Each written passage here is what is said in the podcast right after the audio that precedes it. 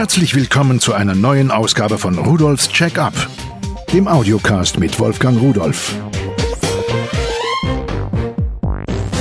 Hallo und herzlich willkommen zu Rudolfs Check-up. Heute geht's ums Fotografieren.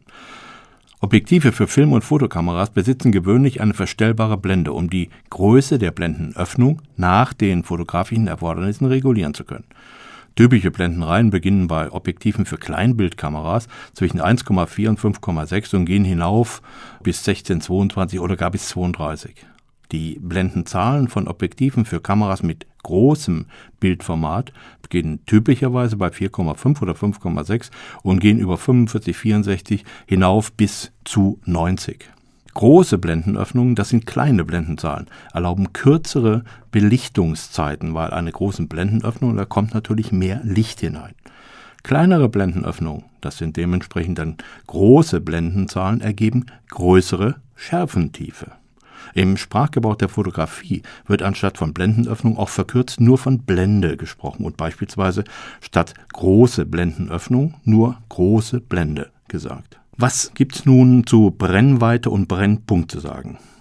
Mal ein Beispiel. Wenn man Sonnenlicht mit Hilfe einer Sammellinse auf eine Fläche projiziert, so entsteht auf dieser das Bild der Sonne. Die Größe dieses projizierten Bildes ist abhängig von dem Abstand der Linse zu der Fläche, wo man es drauf projiziert. Wenn ich also weiter weggehe oder näher herangehe, ändert sich die Größe. Wenn die Größe des Bildes am kleinsten ist, also der kleinste mögliche Punkt durch Veränderungen der Höhe der Linse erreicht ist, dann entspricht der Abstand der Linse zur Bildebene genau der Brennweite der Linse. Den Punkt genau in der Mitte des Bildes nennt man Fokus, also da, wo wir dann unsere Sonne, unser Sonnenbild sehen. Befindet sich ein brennbarer Gegenstand im Fokus, zum Beispiel Papier oder irgendetwas leicht entzündliches, wird der so stark erhitzt bei hellem Sonnenlicht, dass er anfängt zu brennen. Daher auch die Namensgebung. Lateinisch Fokus gleich Feuerstätte, Herd. Objekte, die näherungsweise unendlich weit entfernt sind, zum Beispiel unsere Sonne, das entspricht parallel einfallendem Licht. Und die werden nur im Fokus scharf abgebildet. Für näher liegende Objekte muss der Abstand der Linse zur Bildebene vergrößert werden. Nun, Tiefenschärfe und Schärfentiefe sind Begriffe, die immer wieder auftreten. Beides bedeutet dasselbe. Tiefenschärfe ist der alte Begriff. Heute spricht man von Schärfentiefe. Das ist der moderne Ausdruck. Genauso wie wir natürlich beim Metzger, wenn der uns eine Scheibe von der Fleischwurst gibt zum Probieren, auch von Scheibendicke sprechen und nicht von dicken Scheibe. Die Einstellung der Blende beeinflusst die Schärfentiefe stark. Je weiter die Blende geöffnet wird, umso punktgenauer ist das Schärfeverhalten. Es wird überwiegend nur das scharf abgebildet, was sich genau in der Entfernung befindet, die wir auch eingestellt haben. Aber es gibt einen Sonderfall und darum geht es bei den meisten von uns. Unsere Kompakt-Digitalkameras. Diese Kameras haben im Vergleich zu konventionellen Kleinbildfilmkameras, die haben eine Negativgröße von 24 x 36, diese Filme kennen Sie sicher alle noch, einen ziemlich kleinen Sensor. Weil aber das Objektiv immer an das Aufnahmeformat angepasst sein muss, arbeiten diese Kameras gezwungenermaßen mit sehr kurzen Brennweiten. Nun hängt aber die Schärfentiefe nicht nur von der Blende ab, sondern auch von der Brennweite. Das führt jetzt wiederum dazu, dass diese Kompaktkameras außer im extremen Nahbereich eigentlich immer eine relativ große Schärfentiefe haben. Ist ja eigentlich gut.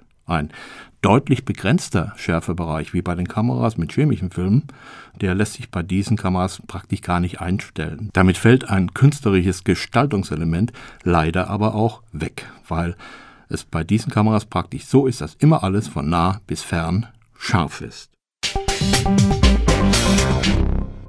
Von einigen Grundlagen abgesehen, die man natürlich braucht, ist das Wichtigste beim Fotografieren der eigene Kopf, die eigene Vorstellung, dass man sich vorher ein Bild davon im Kopf macht, wie das Bild später mal aussehen soll. Nun haben wir es natürlich gut mit unseren Digitalkameras, kostet es ja nichts, einfach mal rumzuknipsen und auszuprobieren. Natürlich auch das mit ein bisschen Verstand, damit man nicht 10.000 Bilder macht, um dann anschließend ein halbes daraus zu sortieren. Aber früher war das anders, da hat man einen chemischen Film gehabt, dann musste man entwickeln und das hat alles Geld und Zeit gekostet. Heute haben wir es einfacher. Wenn ich kleine Sachen fotografieren möchte, als zum Beispiel kleine Spielzeuge, die die Kinder nicht mehr brauchen, Modellautos, um sie ins Internet zu stellen, mit anderen Leuten darüber zu diskutieren, oder es gibt ja auch Leute, die lackieren die neu, um anschließend dann zu zeigen, was sie gemacht haben, was sie wieder Schönes haben. Schmuck, Diamanten, wenn Sie sowas haben, Briefmarken. Also alles kleinteilige Sachen, die man separieren will von der Umwelt, wo man nicht den Blumentopf und den Küchentisch mit drauf haben will, wo es wirklich um das Objekt geht. All diese Sachen, die kann man, wenn man es selbst machen will, sehr, sehr preiswert und doch relativ gut fotografieren. Was ich mir ausgesucht habe, das ist von Somicon ein Fotostudio, eine Fotostudio-Box. Die wird inklusive zwei Fotolampen und einem Stativ geliefert. Und diese Box, die kann man einfach aufklappen. Die ist normalerweise flach, sieht aus wie so eine Aktenmappe oder sowas. Und wenn ich die aufgeklappt habe, dann habe ich die Möglichkeit auszuwählen, ob ich einen schwarzen oder weißen Hintergrund habe. Ich drehe das einfach um. Und diese Box ist ungefähr 40 mal 40 mal 40 Zentimeter groß. Also wenn Sie zwei DIN A4 Blätter nebeneinander legen, sind das etwa 40 Zentimeter in der Breite. Und die Fotolampen, die haben jeweils 50 Watt. Das sind so GU10, so kleine Strahler drin mit 5300 Kelvin. Das die Farbtemperatur, entspricht so in etwa dem Sonnenlicht. So, und da ist eine Stativstange mit dem Gestell und da kann man dann alles horizontal, vertikal schwenken, die Beleuchtung und so weiter und so weiter. Da stellt man jetzt das Objekt, was man fotografieren will, rein, leuchtet es aus, möglichst auch indirekt, damit man keine scharfen Schatten hat. Und dann kann man sehr einfach, sehr schnell Fotos machen. Ein bisschen probieren gehört dazu. Achten Sie einfach darauf, dass die Sachen möglichst scharf sind. Ja, und wie stellen Sie Ihren Fotoapparat ein? Ich weiß, die Dinger heutzutage, die sind ja so weit, dass sie eigentlich eine Motivklingel haben.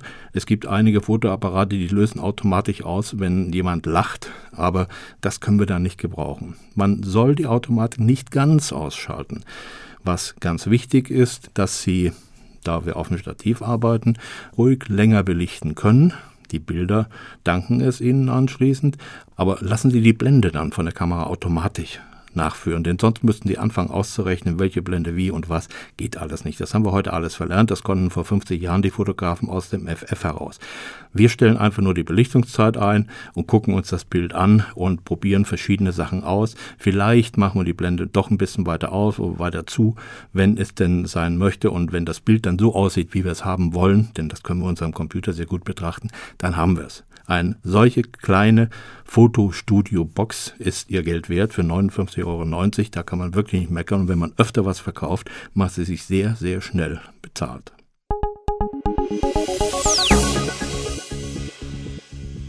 Was mir noch aufgefallen ist bei der Vorbereitung dieses Beitrages hier, das ist wenn ich nicht nur so kleine Sachen fotografieren will, sondern zum Beispiel Landschaftsfotos mache, dann ist ein Stativ eine feine Sache, denn alles, was Belichtungszeiten so unter 125 Sekunde sind, also länger als 125 Sekunde, das wird dann schnell verwackelt. Da muss man schon relativ ruhig stehen.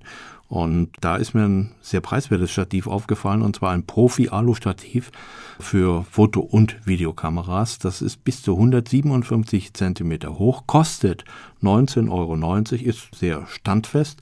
Es hat einen vertikalen Schwenkbereich von plus minus 90 Grad, horizontal natürlich 360 und ich kann es natürlich auch Quer- und Hochformatausrichtung einstellen. Es hat eine Wasserwagenlibelle an der Seite, sodass ich auch die Kamera objektiv gerade ausrichten kann und ist zusammengepackt 620 Zentimeter lang und wiegt 1,3 Kilo inklusive einer Nylontasche. Also das ist etwas, was man so mal leicht mitnehmen kann und was nicht viel kostet. Ein weiteres Stativ ist mir aufgefallen, das was ganz Besonderes. Erst habe ich gedacht, Mensch, das ist ja ein Gimmick. Aber nein, noch nicht mal. Das ist ein Somicon ultraflexibles super biegsames Dreibein-Kamerastativ. Nun, die Beine, die sind Schaumstoff umhüllt, die kann man verbiegen und das kann man an jede Stange richtig festklammern lassen. Vielleicht auch an einem Ast, an einem Baum, an einer Bank oder wo auch immer. Also da, wo man normalerweise keine Kamera fest verankern kann. Es ist 18 cm hoch und kostet 9,90 Euro. Also für ganz besondere Sachen ist das ein guter Tipp. So, damit sind wir am Ende unserer heutigen Thematik. Fotografieren ist sicher mittlerweile einfacher geworden. Jeder sollte sich daran wagen. Und wenn Sie mehr zu diesem Thema wissen wollen, schauen Sie bitte mal bei www.pearl.de-podcast hinein. Dort finden Sie alle Produkte, die ich besprochen habe und weitere Informationen und Bilder. Ich wünsche Ihnen einen schönen Tag und viel Spaß bei der Technik. Tschüss.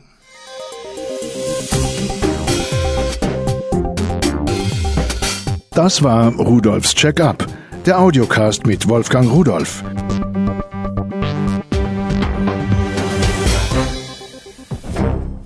Produziert von der Voxmundi Medienanstalt. Köln 2010.